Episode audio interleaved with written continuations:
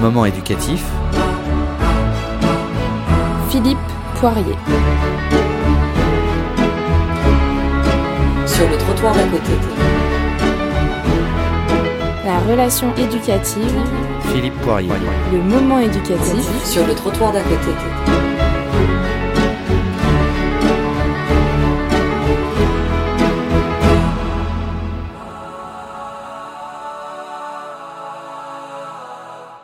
Bonjour.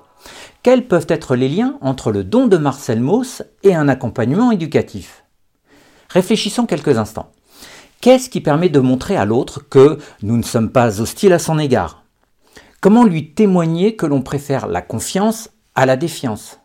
Comment lui prouver qu'on le reconnaît comme notre semblable et que l'on est prêt à partager, que l'on peut vivre sans crainte à ses côtés et même que l'on peut vivre heureux les uns avec les autres? La réponse, nous la trouvons dans l'étude des sociétés dites archaïques et ce qu'elles permettent de comprendre de nos sociétés dites modernes.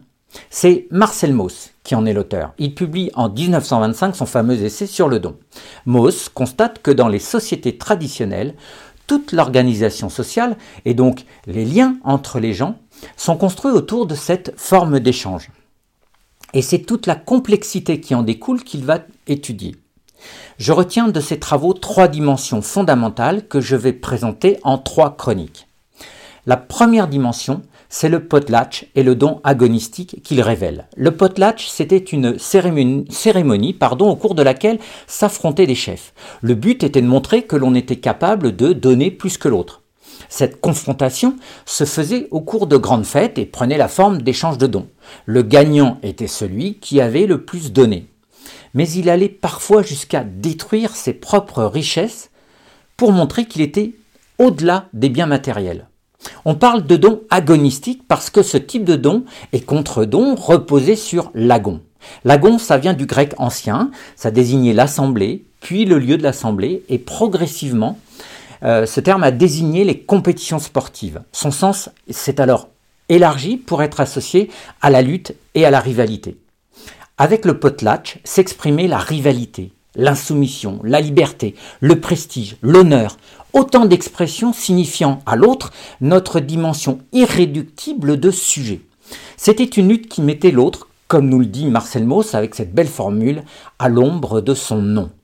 Car, enfin, parler de don agonistique, c'est distinguer clairement la confrontation de l'affrontement. L'affrontement vise à écraser l'autre, à le détruire, à le nier en tant que personne. La confrontation, de son côté, elle laisse toujours un espace pour la revanche. Vous n'avez qu'à penser au tournoi des six nations de rugby pour comprendre ce que c'est que la revanche. Avec la confrontation, il y a toujours une place pour le lien, au contraire de l'affrontement. La confrontation, elle permet d'aborder les conflits sereinement, alors que l'affrontement, elle mène à la destruction de l'autre. Vous pouvez retrouver cette chronique en vidéo sur mon site donpoirier.fr. À bientôt!